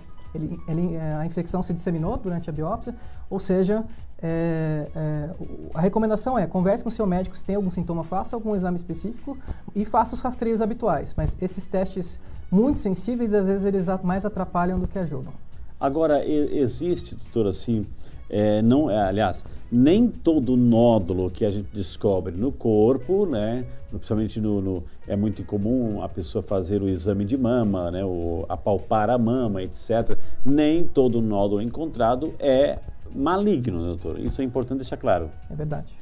É, especialmente em, em, mulheres, acho que é muito frequente isso, né? mulher em idade é, jovem, né, 20, 30 anos, o mais frequente, é muito comum ter fibroadenomas, que são tumores benignos da mama. Isso é, é, e é um dos motivos da recomendação de fazer exames ah, é, periódicos ser para mama, né, ser depois dos 40 anos, porque nessa idade, é, idade fértil antes, antes dos 40, é muito frequente ter esses tumores que são benignos, que muitas vezes levam a estresses desnecessários, tá? É, enfim, é, por outro lado, existem as é, pessoas que podem ter câncer nessa faixa etária também. Então, fica nessa dicotomia de pessoas que, estão que não têm câncer, que têm tumores benignos, absolutamente benignos, que não têm nada, que não é, merecem apenas acompanhamento, e as pessoas que têm câncer também. Por isso que, na dúvida, sempre fale com seu médico, né? Por que, e os homens, doutor, por que, que eles resistem tanto assim? Ah, não, eu já fiz o PSA, o exame de sangue lá, que tá, né, o, a, a enzima da próstata, etc, etc. Então tá bom demais. Então já ouvi falar que não precisa mais do exame de toque. Por que, que ele é importante, né? A partir de quando e quem que, que deve fazer, doutor? Esse é um tema que é, é virou, como é que eu vou dizer, controverso mais, mais recentemente, tá? É, a, a, a, recomendação mais formal para poder fazer para fazer rastreamento seria fazer a combinação das duas coisas, o PSA e o toque retal. E por quê? Porque o PSA simplesmente ele não tem uma sensibilidade tão alta. Existem tumores que não expressam PSA de próstata. E aí, é, por outro lado, o lugar mais comum de surgir o câncer de próstata é na região mais externa da próstata, onde o toque retal ele consegue atingir e fazer uma, uma ter uma boa é, sensibilidade de detecção de tumores. Tá? Então, esses são os, os, dois testes que deveriam, que podem ser utilizados. O problema é, a gente começou a usar tanto isso que superdiagnosticou câncer de próstata que, que acabaram não tendo, não tendo benefício em longo prazo de tratamento. Entendi. Então, a, a, a, hoje existe uma é, idealmente, assim, pra, é, converse com o seu médico se você tem dúvidas em relação a isso. Mas a, a, recomendação atual do, por exemplo, do Task Force americano, que é o, o, a agência americana que norteia essa questão, eles deixam como indeterminado se deve ou se não deve fazer. Eles estão é, literalmente em cima do muro. Tá? Mas eu, eu acho que assim, é, ca, alguns casos precisam, com certeza, então fale com o seu médico, com certeza, para ver essa questão. É, é, é melhor conversar com seu médico, ver se existe uma, alguma coisa, algum motivo de fazer esses exames, do que remediar tardiamente, né? Entendi. Olha, o nosso amigo Fernando Henrique Franklin de Souza, né, o nosso cinegrafista aqui, aproveitou o intervalo e mandou mensagem assim, ó, o programa de hoje está incrível. Obrigado, Fernando, que Deus te abençoe. É, a Rosângela Vieira está dizendo, doutor João, qual o melhor exame para se fazer nas mamas? Pergunta a Rosângela, doutor. O melhor exame, na verdade, é, depende da sua faixa etária. Tá? Para mulheres, para pessoas mais jovens, mulheres jovens, elas tendem a ter mais uma, um estímulo estrogênio mais importante, elas têm um tecido glandular mais rico. Então, o, a mamografia acaba ficando pouco sensível, né? Ela, ela é, você vê um, um, borrão branco, vamos dizer assim, na mamografia, que não te ajuda a detecção de nódulos, tá? O ultrassom acaba sendo mais importante nesse cenário. Em mulheres a partir dos 50 anos, que a menopausa começa a chegar, a mamografia ganha um poder é, de sensibilidade maior e acaba sendo o exame mais importante. Tá? Em caso de dúvidas também existe uma ressonância de mama, que é um terceiro exame. Ele não é amplamente disponível, é caro, é mais difícil de ser feito, mas em dúvidas diagnósticas ele pode ser um aliado importante. Nesse tempo de pandemia, né, até a pergunta para os dois, assim, nesse tempo de pandemia, onde a regra era né, use máscara, álcool em gel, fique em casa, isolamento, etc., assim, é, houve um, estatisticamente um aumento do, do, dos níveis de cânceres, enfim, do surgimento de cânceres. As pessoas ficaram mais temerosas de procurar ajuda. Como é que fica a relação da pandemia e o câncer do seu ponto de vista, doutor João? É, na verdade, funcionou como efeito. A impressão que tem, ninguém foi aos médicos, né? E, e, funcionou como efeito de represa, né? As pessoas que não procuravam os médicos deixaram de diagnosticar seus cânceres. Quando diagnostica, infelizmente, acaba sendo um pouco mais tardio também. Isso que a gente tem visto, né? Os diagnósticos fica, acabaram ficando um pouco mais tardios, especialmente na rede pública. A gente vê isso mais, infelizmente. Mas é, enfim, o, o, o, número de total de cânceres continua surgindo. Qual, todas as doenças continuaram existindo nessa época de pandemia e por isso que, enfim, é, as pessoas precisam, é, alguns exames precisam ser feitos mesmo nessa época de pandemia, então a gente tem que aceitar alguns riscos em relação a isso, sempre com usar álcool gel, sempre máscara, acho que sempre importante frisar essa informação, mas é, fazer os seus rastreios, fazer seus exames periódicos continua sendo muito importante, né? Entendi. Ô Márcia, fala para nós assim, é, você é, hoje faz terapia integrativa, o que, que é isso? Como é que as pessoas podem entrar em contato? Porque foi uma maneira que você também encontrou, Márcia, para, ou seja, que a tua mente não focasse na doença, né? Que a tua mente, porque o problema é esse, né? O fator emocional, psicológico, enfim, a pessoa fica se torturando. Eu tô com câncer, tô com câncer, vou morrer, meu Deus do céu. E aí fica aquela pressão, aquele bombardeio psicológico e de repente é, é, o tratamento está aí, a cirurgia foi feita, enfim. Aí de repente você encontrou nessas terapias, nessas formas de também é, alternativas para sair um pouco de si e para não pensar tanto no problema, mas ajudar outras pessoas. Foi isso? Sim. É, eu tive isso no período que eu estava doente, né? Então, eu passei por profissionais com terapias integrativas que entrava cromo, cromoterapia, acupuntura, aurículo, é, ventosa, é, o próprio floral de bar, né? E isso me, foi me acalmando, uhum. eu percebendo isso, foi me acalmando e deixando mais tranquila, né? E, e no passar do, do, do, período mesmo, porque é assim, no, no, intervalo médico eu queria saber, né? Porque no caso foram três vezes, quatro vezes cirurgia, qual é a pior notícia? Né? Eu acho que todas pior, são piores, né? A primeira foi, foi horrível, né? E a última disse, de novo, então vem com mais uhum. agressividade, né? É ruim. Então eu disse, não, vou investigar. Eu tenho que buscar algo para aprender, para saber o porquê dessa doença, né? Assim. Então eu fui procurar meios, né, de conhecimento para poder é, é, sanar um pouco é, o meu estado é, emocional. E aí eu fiz uma pós-graduação em terapia integrativas, né, que era chamada alternativa, complementares. Hoje a, a, a, a, saúde pública já está utilizando isso aí. Algumas, algumas clínicas já estão utilizando essas terapias, né, para amenizar um pouco, né, como diz mesmo, complementar o, o, o, o, o tratamento. Né? Então, para mim, hoje eu me propus assim a, a, foi, não consegui ainda é, dar continuidade por conta da pandemia, mas ter um espaço e a prioridade para as pessoas com, com câncer, né? Para poder aliviar é, é, essa, essa dor que é muito grande. Porque não é, é uma dor, assim, não é só uma dor física, mas é uma dor espiritual, é uma dor emocional que acarreta essa doença. Né? Porque quando você sabe. Por isso que câncer e depressão estão muito próximos. Muito aí, né? próximo, né? muito próximo, muito próximo. E eu digo assim: às vezes, o, é, é, o médico pode falar melhor do que eu. Eu digo assim: se não tiver essa força mesmo e acreditar que você vai vencer, você se deixa levar. Porque você se, se entrega. Exato. Teve é. momentos também que eu, que eu quis me entregar. Né? Quando eu vi na segunda vez, de novo, a terceira vez de novo, eu digo, não, eu acho que vai ser meu fim, né? uhum. né? Mas aí, não, o médico, não, vamos, levanta, sai dessa. E, aí, e isso é por isso que é bom, importante, uma equipe multidisciplinar, que hoje algumas clínicas que fazem tratamento oncológico têm, que é a psicóloga, é o psiquiatra, o nutricionista, é a equipe de terapias integrativas, para ajudar o paciente a sair daquele quadro depressivo, né, para poder o, o medicamento ou o tratamento ser eficaz.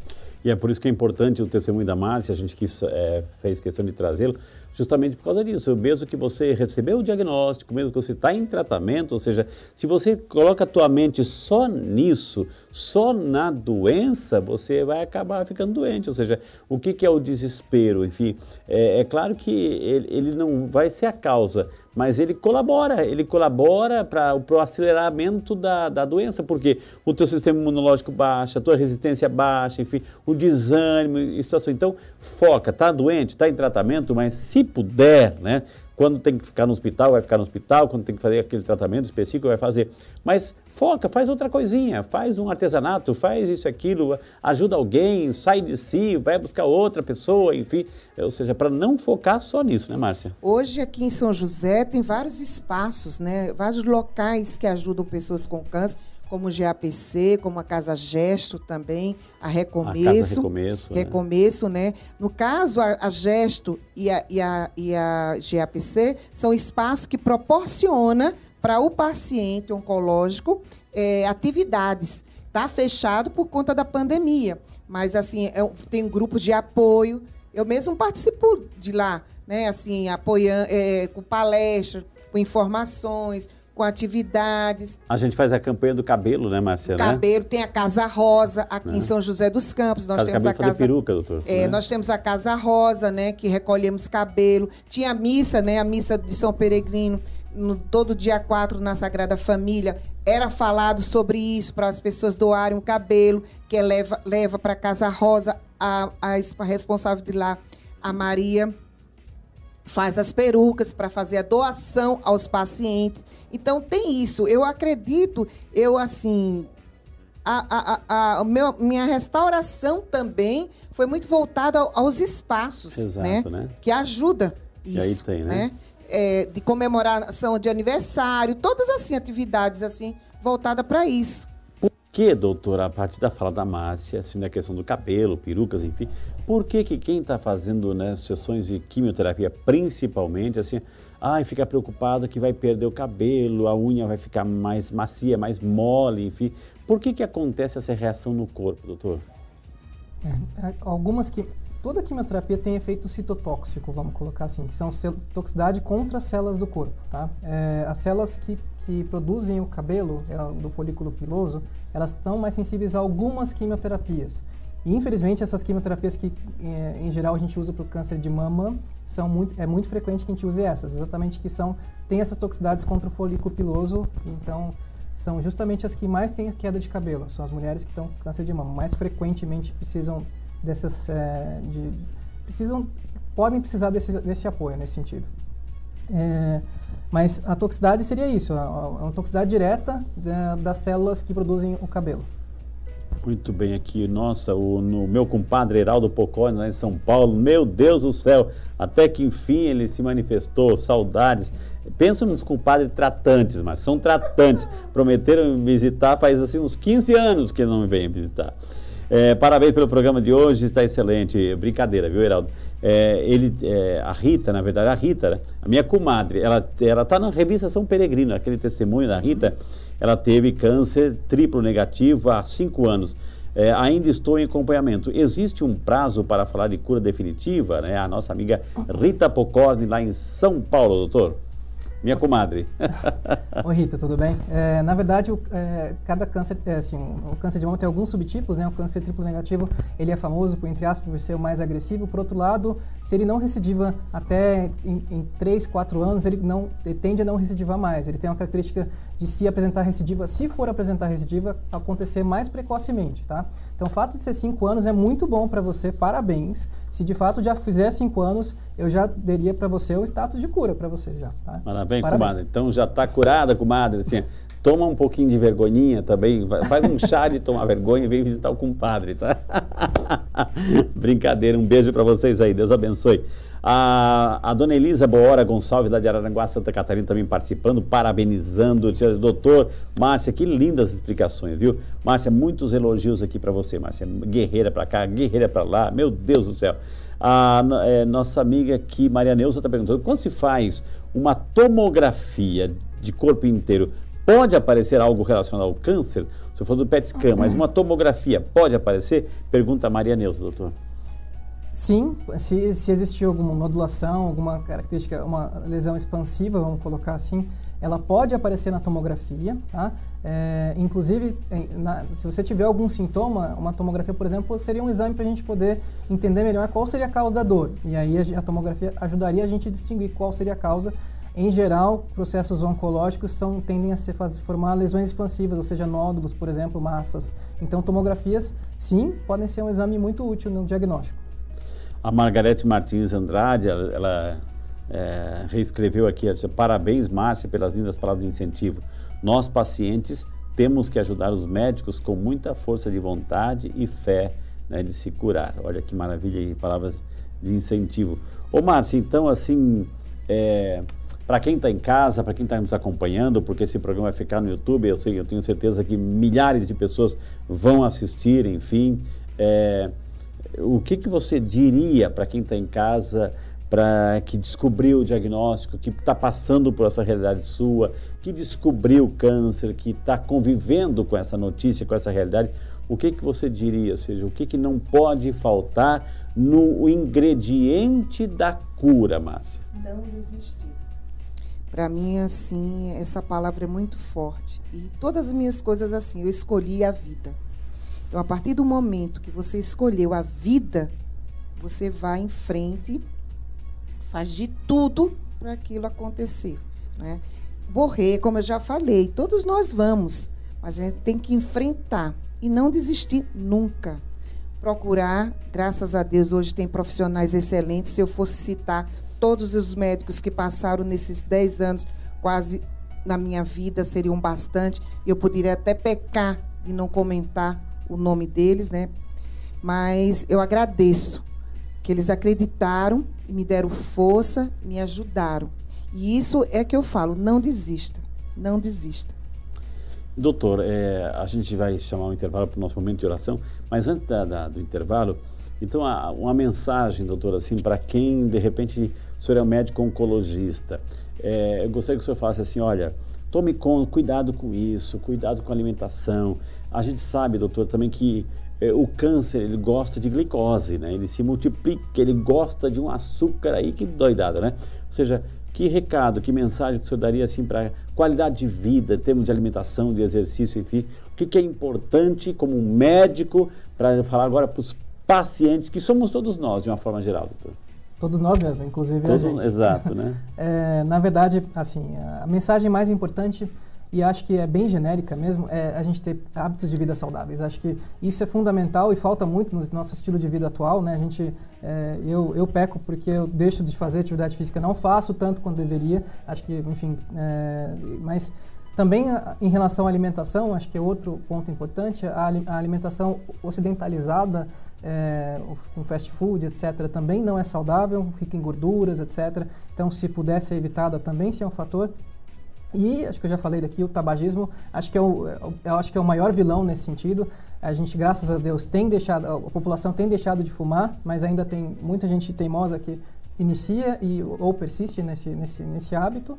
Mas esses são os, os é, principais, assim. Temos, é, acho que a gente tem que agir nesse sentido, de ter hábitos de vida mais saudáveis e que, se possível também, é, como a Márcia falou, não só hábitos de vida, né? Acho que ter uma, é, uma atitude mais proativa na vida, ter, acho que... Reagir. Exato, a gente ficar sempre...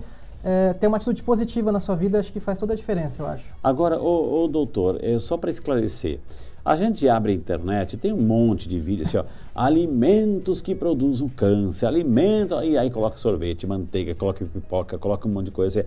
Ou seja, que, o, o que, que a gente tem que acreditar, doutor? Na verdade, nenhum desses trabalhos, nenhum desses alimentos foram comprovadamente associados à formação de câncer. O que a gente tem, por exemplo, é consumo de carne vermelha, tá? Isso aumenta um pouquinho o risco de, de câncer coloretal, tá? Isso já é do, do, bem documentado, assim, é pouco assim, a chance é um 5 a 10% maior. Okay. Não é muita coisa, mas é um risco maior. É,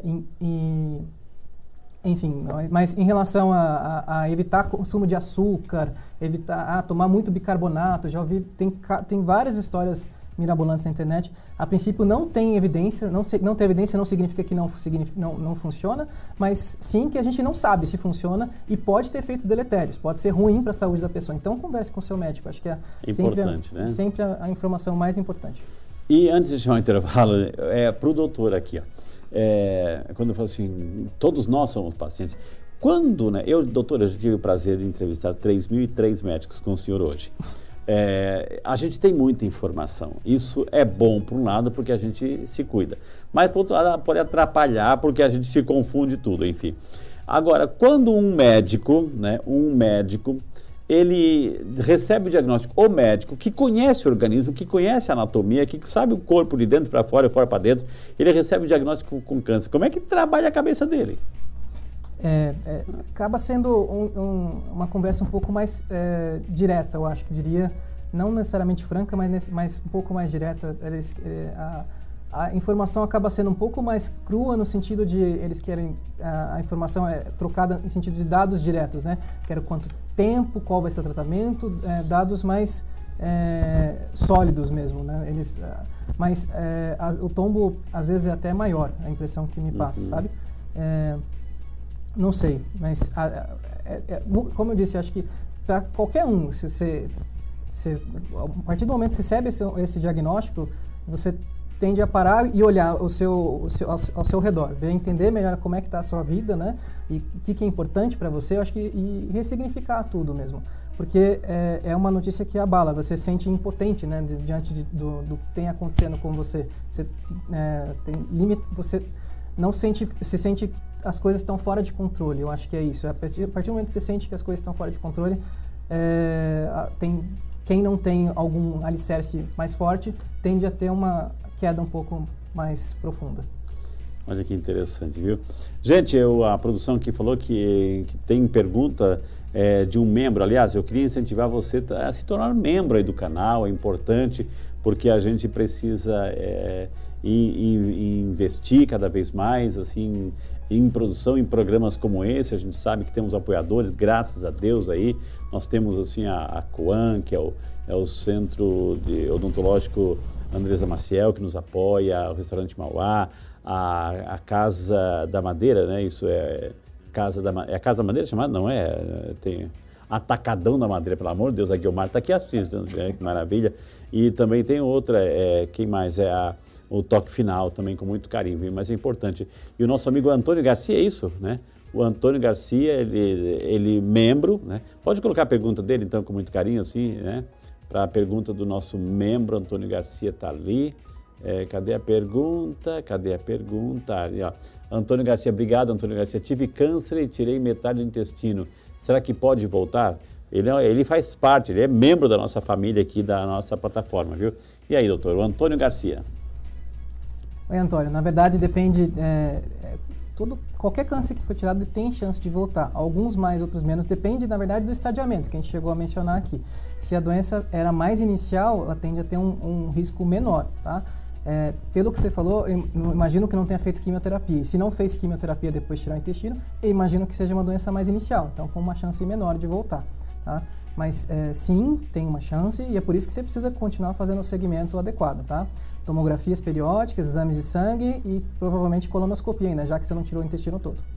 Muito bem, então já vamos chamar o nosso intervalo rapidinho e na sequência a gente vai com um momento também de oração Quero pedir para a produção aqui trazer um copo d'água para a gente abençoar. E você na sua casa também pode preparar, porque nós estamos tomando água, nossa canequinha, viu, gente? Mas aquele copinho para você tomar aquela água abençoada, tomar o seu remedinho com água abençoada. Então, a gente vai para um intervalo e na sequência, nosso momento de oração com São Peregrino, Nossa Senhora Grávida. Olha que maravilha. A gente volta já.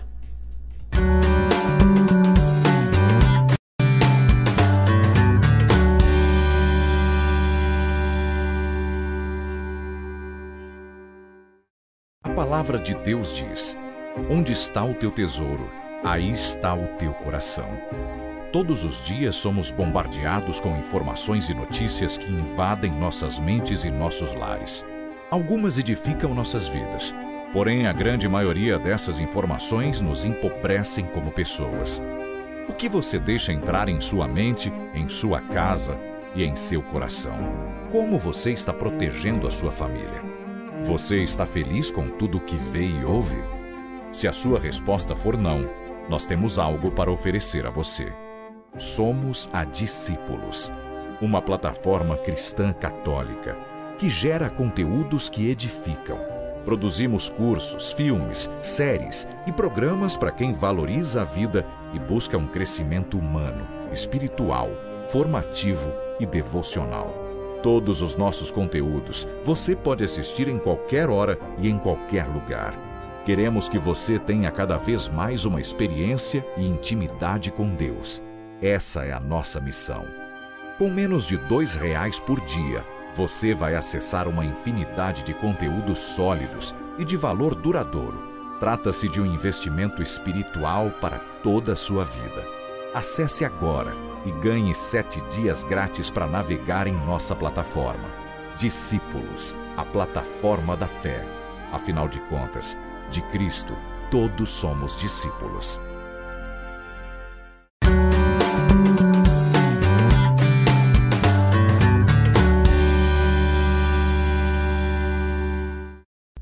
E já de volta, o último bloco do nosso programa, e a gente quer dedicar esse bloco também para a gente fazer a nossa oração porque a gente falou hoje da importância dos alicerces, foi falado muita palavra alicerce, a família, a fé, né, o apego em Deus, enfim.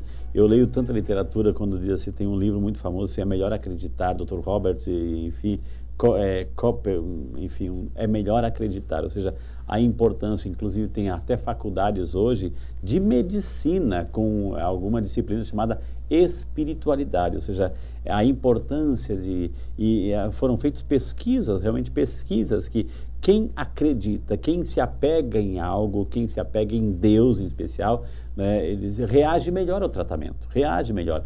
Porque a pessoa, uma vez eu entrevistei um médico, doutor é, João, que eu perguntei, doutor, é importante a fé né, no combate à doença, ou seja, não só da doença, mas em qualquer situação da vida. Ele falou assim que chegam dois tipos de pacientes no meu consultório. Ele falou assim, aquele que crê, aquele que não crê. Aquele que, eu vou dar a mesma notícia para os dois. Né? Aquele que crê, ele se abala, ele chora, porque é o ser humano, né? Mas ele diz assim, doutor, eu vou vencer porque eu tenho fé, Deus está comigo. Aí começa a citar Nossa Senhora, São José, São Peregrino, enfim. Então ele, ele, ele se apega, porque ele sabe que ele pode estender a mão e alguém vai dar. E aquele que não crê entra no desespero. Né, porque não tem onde se apegar, enfim. Então, o, o médico falou assim: é melhor acreditar, é melhor acreditar, viu? Eh, Márcia, nesse momento eu gostaria que você colocasse que intenção que você gostaria de colocar hoje nessa, nessa fase da tua vida, nessa, nessa pandemia na reta final, com a graça de Deus, enfim. Que intenção que você gostaria de colocar, Márcia? Eu coloco todos os pacientes que são assistidos pela Casa Recomeço, a Gesto, o GAPC, o próprio GAC, né, onde tem as crianças, né, e por todas as pessoas que sofrem, né, com a, a notícia né, do, do, câncer, que quando recebe a notícia e que está também em tratamento. Uhum. Uhum. Doutor? Eu gostaria de dedicar aos, aos nossos pacientes. Também acho que é, é, é, o motivo da gente levantar todos os dias, né? É por eles e, enfim, acho que ah, gostaria de dedicar a eles esse momento e também a, a doutora Priscila, né, a Priscila, e já refa, é, reforçar o convite que ela vem aqui, vai participar, é reumatologista, né? Reumatologista. Vai participar do nosso programa, se Deus quiser, viu? Queremos, assim, conhecer a doutora Priscila, divulgar o trabalho dela também, importante, é um serviço à sociedade, viu, doutora? Que maravilha, viu? Então, agora eu queria imensamente agradecer né, o nosso super time, ao Fernando, nosso telegrafista que está aqui, que está de transferência, vai para Marília, né? Vai para Marília, Deus está chamando ele lá, vai ser uma tocha, né? vai ser uma luz também lá em Marília. Que Deus te abençoe, Fernando. Boa sorte lá. E não esqueça da gente, passando por aqui o São José, visitando os amigos, assim você venha também nos visitar, viu? Que Deus te abençoe. Obrigado ao Heitor, né, o filho da Márcia, né? Que maravilha aí, que está lá na, na direção de imagens ao Ari também, que está na direção de áudio, transmissão, enfim, é, é, é, são dois que fazem tudo, né? Dois que fazem tudo ali, graças a Deus, viu? E quero agradecer de coração os nossos apoiadores aí, a, a COAN, que é o, o Centro Odontológico Andresa Maciel, muito obrigado de coração é o Atacador da Madeira. Aliás, o Atacador da Madeira deu um presentinho para. A canequinha do programa, tá, gente? Deixa bem claro que é a canequinha do programa, tá? Mas a, a Guiomar, do Atacador da Madeira, deu um presentinho para vocês, personalizado, assim, ó. Isso aí é para colocar o celular, viu, doutor? Né? O programa do Frei, colocar o celularzinho assim. Foi um presentinho da Guiomar, do Atacadão da Madeira, assim. Nossa, que maravilha. Aliás, ela que ajuda a fazer o cenário acontecer também, viu? Deus abençoe a, a Vanessa, também da Toque Final, a, o restaurante Mauá, na pessoa é, da, da dona Leonice, do Fernando, do Fernandinho. Muitíssimo obrigado por esses nossos apoiadores de coração, viu, gente? Né? E, claro, acima de tudo, é aquilo que nós convidamos, que é a nossa marca, tudo aquilo que a gente faz, que é a nossa plataforma Discípulos. Está aí, olha para você, é, os cursos, os documentários, os filmes que a gente está produzindo, parcerias, espiritualidade, formação bíblica, formação teológica, doutrinal, catequética, litúrgica, está tudo num lugar só. É a nossa plataforma é, Discípulos, discípulos.tv. Acesse para você ver a, a riqueza espiritual. E hoje nós começamos é, mais cedo o primeiro dia de nossa novena de São Peregrino. Por isso que o programa também veio que é, complementar e dar aquele sabor a mais que estamos no caminho certo. Eu queria imensamente agradecer a gente, quando, reza a novena, ô Márcia, a gente sempre a primeira dezena pelas pessoas que receberam o diagnóstico. Daí a gente vai pelas famílias, rezar pelas famílias, pelo tratamento, né? pela recuperação, acima de tudo, para as pessoas tenham paciência, porque recuperar exige paciência, não é trocar um pneu de um carro e sair andando já, né? Não Tem que ter paciência, não desistir. E a gratidão, né, e a gratidão, ou seja, qualquer sinal né, de recuperação, de melhoria, de bênçãos, assim, agradecer a Deus. Então, por isso que a gente está aqui hoje também, para agradecer a Deus por você, agradecer a Deus que você que vai assistir esse programa, está assistindo esse programa, agradecer a Deus assim, porque nós não estamos sozinhos, Deus é Pai. Deus cuida de nós, Deus cuida de você. Eu sou o Deus que te cura. Eu, eu uso muito na novena aquela frase de, do anjo Gabriel com Nossa Senhora, quando ele diz assim: Maria, não tenha medo. Né? Para Deus nada é impossível, né? não tenha medo, né? Deus está contigo. E a gente sempre usa. Então, tem essa frase também, essa, esse diálogo. Assim, é, diga para você mesmo: assim, eu, não, não tenho medo, Deus está comigo, porque para Deus nada é impossível. Senhor, isso, vamos colocar, preparar o nosso ambiente. Eu quero que você também na sua casa prepare aquela ambiência para a gente receber uma benção especial.